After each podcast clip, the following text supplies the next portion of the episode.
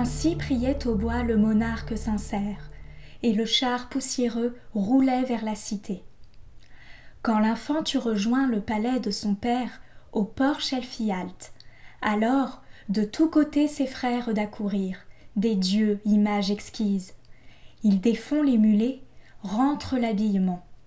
Nausicaa retourne à son appartement où la vieille épiroterie Méduse, acquise de Forbans autrefois, lui préparait du feu. Du peuple Alcinos l'obtint en récompense, car il régnait sur tous, écouté comme un dieu. De sa fille au bras blanc son lait nourrit l'enfance. Elle alluma le feu, puis servit le souper. Ulysse, se levant, gagne les murs. Minerve, dans un nuage épais, accourt l'envelopper, de peur qu'à son passage un féaque proterve ne l'outrage crûment, ne l'interroge à fond. Comme il allait franchir l'enceinte bourdonnante, la déesse aux yeux pères, sous la forme avenante d'une vierge portant un vase d'or au front, se plante devant lui. Le héros l'interpelle. Mon enfant, voudrais-tu me conduire au logis d'Alcinos, le roi de cette île modèle? J'arrive en étranger d'un très lointain pays, après mille revers. Au champ ni dans la ville pour l'or je ne connais aucun des habitants. Incontinent Minerve, aux regards éclatants. Oui, je vais t'indiquer le royal domicile, bon étranger. Il touche à mon toit patrien. Mais viens silencieux, je tracerai la route. Ne regarde personne et ne demande rien. Des hôtes parmi nous, voilà ce qu'on redoute. Quiconque vient d'ailleurs sent des refus amers. Nos gens n'aiment qu'avoir leur marine lancée sur le gouffre écumeux, puisque le dieu des mers fait leur vaisseau plus prompt que l'aile ou la pensée. Pallas Minerve dit et devance le preux. Lui, de l'Olympienne, à l'instant suit les traces. Nul ne le remarqua de ces marins féas quand sa marche il frôlait. Minerve aux beaux cheveux ne le permettait point, divinité sereine qui par goût le couvrait d'un céleste brouillard. Ulysse contempla les ports, maintes carènes, l'agora des héros, enfin le long rempart, fortifié de pieux et d'un aspect sublime. Mais une fois rendu au superbe palais, la dive au clair regard en ces termes s'exprime. Père étranger, Voici le toit que tu voulais. Tu trouveras les rois d'essence jovienne assis à leur festin. Entre la force au cœur. L'homme bien résolu, de quelque lieu qu'il vienne, des plus rudes travaux sort toujours le vainqueur. À la reine d'abord vole sans préambule. On la nomme arrêtée. Le sang d'Alcinos par les mêmes aïeux dans ses veines circule. Neptune procréa jadis Nositos, que conçut Péribée, adorable mortel, et la plus jeune enfant du fier Eurymédon. Des géants celui-ci commanda la séquelle, mais la perdit, tombant lui-même chez Pluton. Neptune a donc pour fils de celle qu'il adore le grand Nositos, roi des Phéaciens. Nositos engendre Alcine et Rhexénor. Phébus, à l'arc d'argent, frappe au milieu des siens ce dernier, sans garçon, ne laissant qu'une fille, arrêtée. Pour compagne, Alcinous la prend, et lui rend plus d'honneur que jamais on en rend aux femmes gouvernant sous un chef de famille. Ses enfants bien aimés comme son noble époux l'entourent maintenant d'un réseau de tendresse. Son peuple, qui l'admire ainsi qu'une déesse, la salue au dehors par les mots les plus doux, car la reine possède une sagesse égale, et partout sa bonté calme les différents. Si son âme pour toi se révèle amicale, tu peux certes espérer de revoir tes parents, le sol de ta patrie et ta maison si chère. Pallas à l'œil d'azur, cela dit, s'échappa vers les stériles flots, loin de l'aimable chair, et passant Marathon dans Athènes campa, près de l'hôtel bâti par Érectée. Ulysse s'approche l'air pensif du logis souverain. Il songe avant d'entrer, debout au seuil des reins. Flamboyant de rayons, le pompeux édifice égalait en splendeur Phébus ou Sélénée. Autour et jusqu'au fond, des murs tout de s'étendaient, des mailles bleues leurs fêtes couronnées. Des portes d'or fermaient ces demeures solides. Un chambranle argenté partait du seuil fulgent.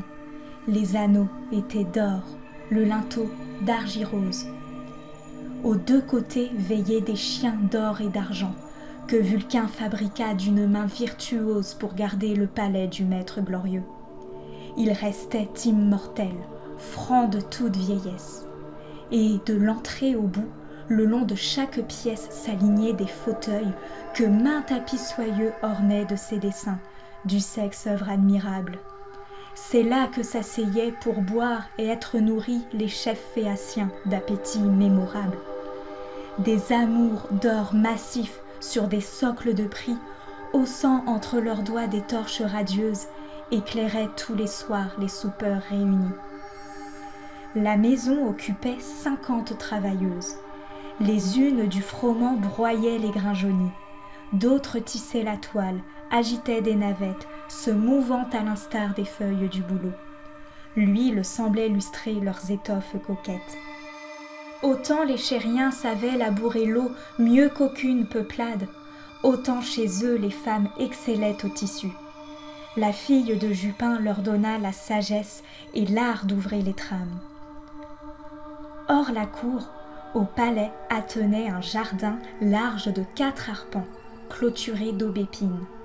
Là, des arbres poussaient mille jets vigoureux portant pommes dorées et grenades pourprines et poires, vertes olives, aubicons savoureux. Nul rameau de ces fruits ne croissait économe, soit l'hiver, soit l'été. Le souffle du zéphyr faisait naître les uns, les autres se mûrir. Doux poire après la poire, et pomme après la pomme, enfin figue sur figue et raisin sur raisin. Car on voyait plus loin une vigne bénie dont les grappes séchaient en une aire aplanie aux rayons du soleil, ou qu'un pressoir voisin recevait des paniers. Bourgeons drus et prospères aux raisins déjà noirs succédaient constamment. La suite du terrain de plantes potagères offrait toute l'année un vaste assortiment. Deux sources jaillissaient de ce milieu fertile. L'une arrosait l'enclos, l'autre, courant dehors sous la porte d'entrée, alimentait la ville. D'Alcine grâce aux dieux, Tels étaient les trésors. Le noble et sage Ulysse admirait, bouche bée,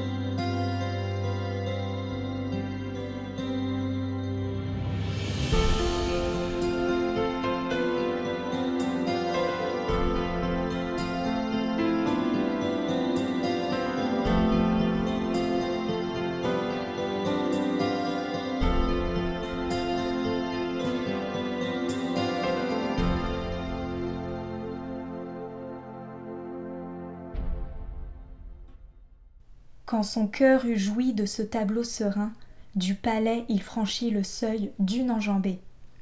Il vit les chefs, les rois, faisant la coupe en main d'amples libations au subtil argicide qu'on fêtait le dernier, à l'heure du chevet.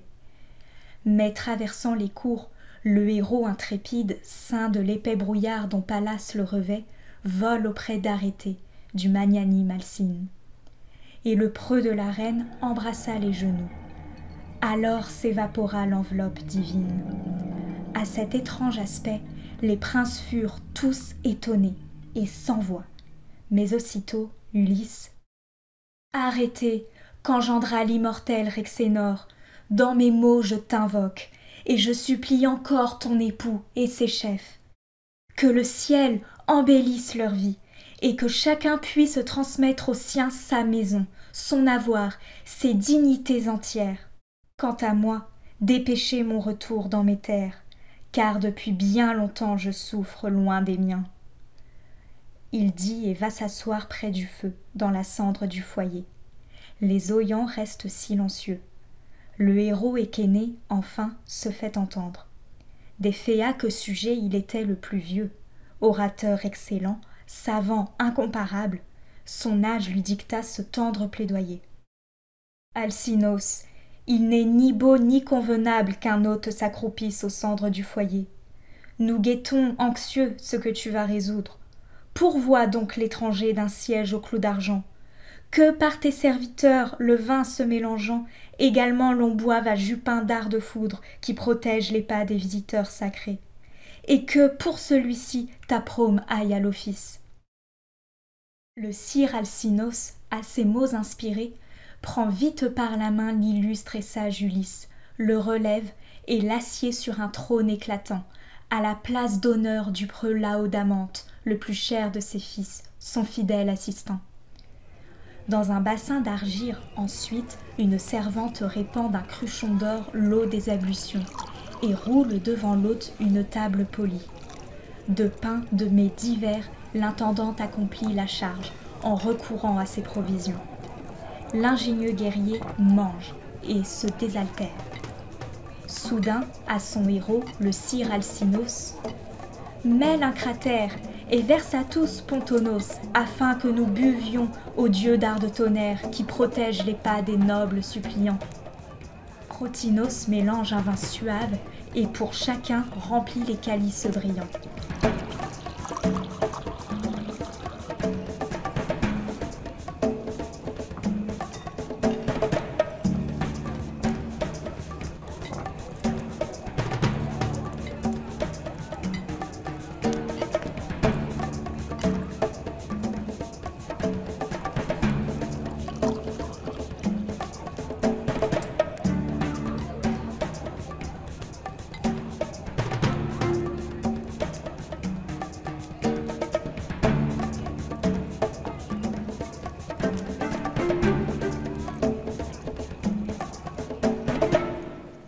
Lorsqu'on eut fêté Zeus, puis rebu sans entrave, Alcinos ainsi harangua ses suppôts. Oyez, chef et régent des provinces de chair, ce que présentement mon esprit me suggère. Le repas est fini, songez tous au repos. Au jour, nous convierons un surcroît de Géronte. Ce palais choira l'hôte, et l'on sacrifiera pompeusement aux dieux. Ensuite, on causera du départ, pour qu'exempt de tracas et de honte, l'étranger, par nos soins, dans son pays natal retourne promptement, en dépit des distances. Il n'éprouvera plus ni trouble ni souffrance jusqu'au bord qu'il attend. Et là, son lin fatal, se déroulant au gré des lourdes filandières, durera tout le temps marqué dès son berceau. Si c'est un immortel venu des hautes sphères, les dieux auront formé quelque projet nouveau, car ils nous ont souvent montré leur doux visage quand le sang de nos bœufs rougissait leurs autels, et même à nos banquets ils vinrent fraternels. Qu'un féas isolé les rencontre en voyage, ils ne se cachent pas. Nous sommes leurs parents, tout comme le cyclope et la horde géante. Le noble Ulysse alors, de sa voix bien séante, Alcinos, conçoit des pensées différents je ne ressemble point aux habitants célestes, ni de corps, ni d'esprit, mais aux mortels bornés. Compare-moi plutôt, vu mes chances funestes, aux hommes que tu sais les plus infortunés. Sûrement je pourrais narrer les maux sans nombre que j'ai tous endurés par le vouloir des dieux. Mais laissez-moi souper malgré ma douleur sombre. Rien n'est plus important que ce ventre odieux dont la nécessité nous rappelle à nous-mêmes quel que soit le chagrin qu'on porte au fond du cœur. Ainsi, j'ai l'âme en deuil, et ce tyran moqueur me fait boire et manger. De ma misère extrême, il m'enjoint l'oubliance et veut être rempli. Cependant, songez bien, quand reviendra l'aurore, à rapatrier vite un humain affaibli par tant de coups. avant sa fin, qu'il puisse encore voir sa terre, ses gens, son château crénelé. L'on bat des mains, on se fait la promesse de hâter son retour, car il a bien parlé. Toute libation, toute rasade cesse, et chacun pour dormir regagne ses lambris. L'auguste suppliant demeura dans la salle avec le noble Alcine et l'épouse royale. Les serves du festin ôtèrent les débris. Or, la blanche arrêtée prit d'abord la parole, car elle reconnut le manteau, le chiton, ornementé par elle et sa troupe amphipole. Donc, la reine entreprit Ulysse sur ce ton. Je t'interrogerai, mon hôte, la première. Quelle es-tu? D'où sors-tu? Qui te vêtit ainsi? N'as-tu pas dit qu'errant des mers, tu vins ici? Ulysse lui répond de cette humble manière. Il serait difficile, ô reine, de compter tous mes maux, tant l'Olympe incessamment m'afflige. Mais tu veux les savoir, je vais te contenter.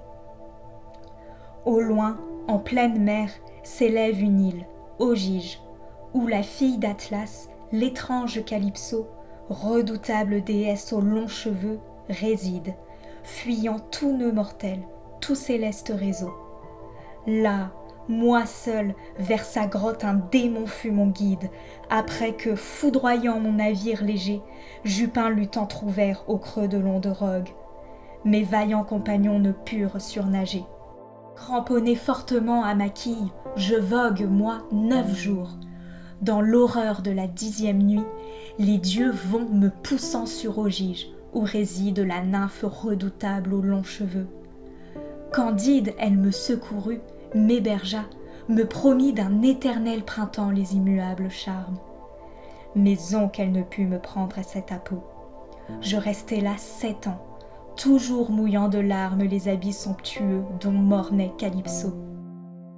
L'an huitième déjà voyait durer sa flamme, quand la dive soudain me pressa de partir, soit que Zeus l'ordonna, soit qu'eût changé son âme. Un radeau m'emporta qu'elle eut soin d'assortir de tout, pain blanc, vin pur, hardes ambroisiennes.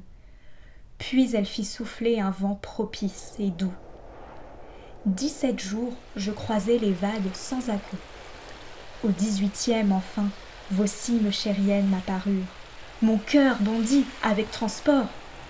Hélas, je devais voir s'accroître ma misère par le vœu de Neptune, ébranleur de la terre, qui, les vents excités, me disputa le port et souleva la mer immense. Un tel orage m'empêcha de guider mon esquif sagement. Sa fureur le rompit bientôt. Lors, à la nage, je traversai le gouffre amer, jusqu'au moment où l'onde et l'air chez vous me mirent d'aventure.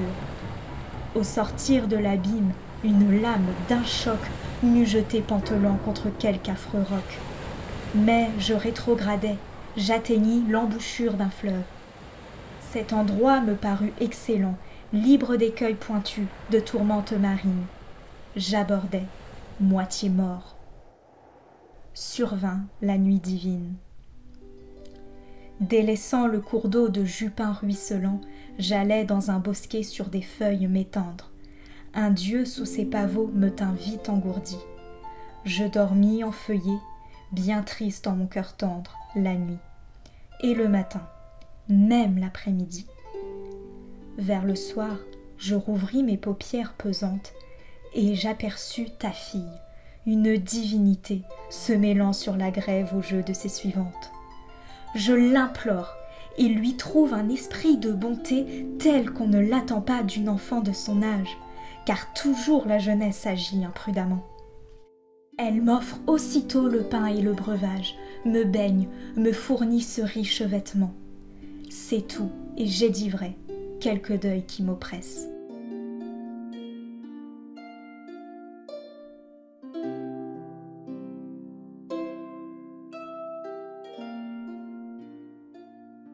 Alcinos prenant la parole à son tour. Noble étranger, ma fille a manqué de sagesse, elle aurait dû te joindre à ces femmes d'Atour et t'amener ici, t'ayant vu la première. Ulysse répliqua d'un verbe étudié. Héros, ne gronde point ta fille hospitalière. De suivre son cortège, elle m'a bien prié, mais je n'ai pas voulu, par convenance pure. J'ai craint qu'à mon aspect ton cœur ne s'irritât. En effet, soupçonneuse est l'humaine nature. Immédiatement, l'aimable potentat. Cher hôte, ne crois pas que mon cœur se colère sans motif. Je professe avant tout l'équité. Ô Père Zeus, Pallas, Apollon tutélaire, si tel que je te vois, si comme moi capté tu convoitais ma fille et devenais mon gendre, va, je te donnerais une maison, des biens auprès de nous. Mais nul de nos phéaciens n'enchaînera tes pieds. Zeus blâmerait l'esclandre. Demain donc, souviens-t'en, j'aurai soin de régler ton départ. D'ici là, presse gaiement ta couche mes gens fendront le flot jusqu'à ce que l'on touche à ta ville, à ton sol, où tu voudras cingler, fût-ce même une terre au-delà de l'Eubée. Et c'est loin, disent ceux qui connurent ces eaux, quand le blond Radamante alla sur leur vaisseau visiter Titius, sorti des flancs de Gé. Ils se rendirent là, naviguant environ douze heures, et chez eux rentrèrent le soir même. Tu verras de mes nefs la diligence extrême, et combien nos marins sont forts à l'aviron. Ce discours réjouit le patient Ulysse, qui s'écria soudain, du ton le plus fervent. Auguste roi des dieux, fais qu'Alcine accomplisse tout ce qu'il dit. Son nom sera prôné souvent dans l'univers, et moi, je reverrai ma plage. Tels étaient les propos qu'il leur plut d'échanger.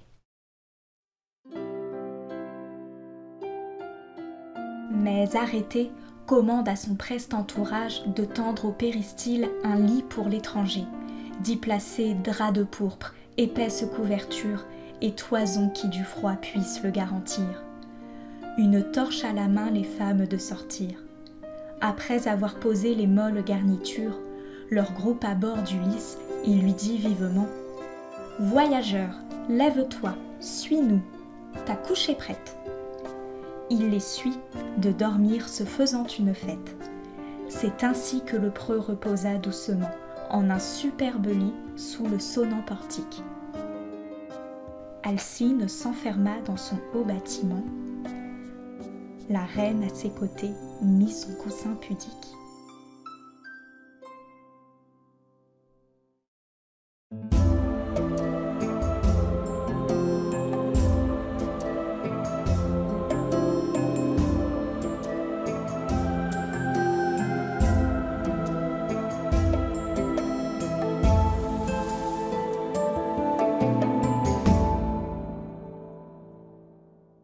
L'Odyssée par Homère.